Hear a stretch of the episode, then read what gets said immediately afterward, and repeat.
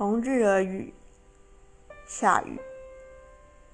有一天醒来，突然问自己：这就是未来吗？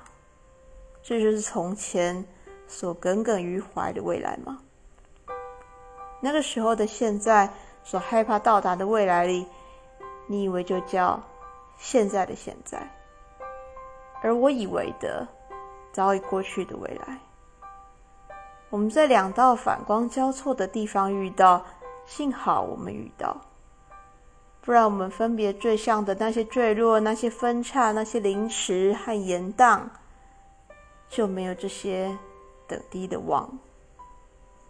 其实我也根本不是港，因为我们要岸。只有那些遇见是船，我也就不只是船尾上的鸥。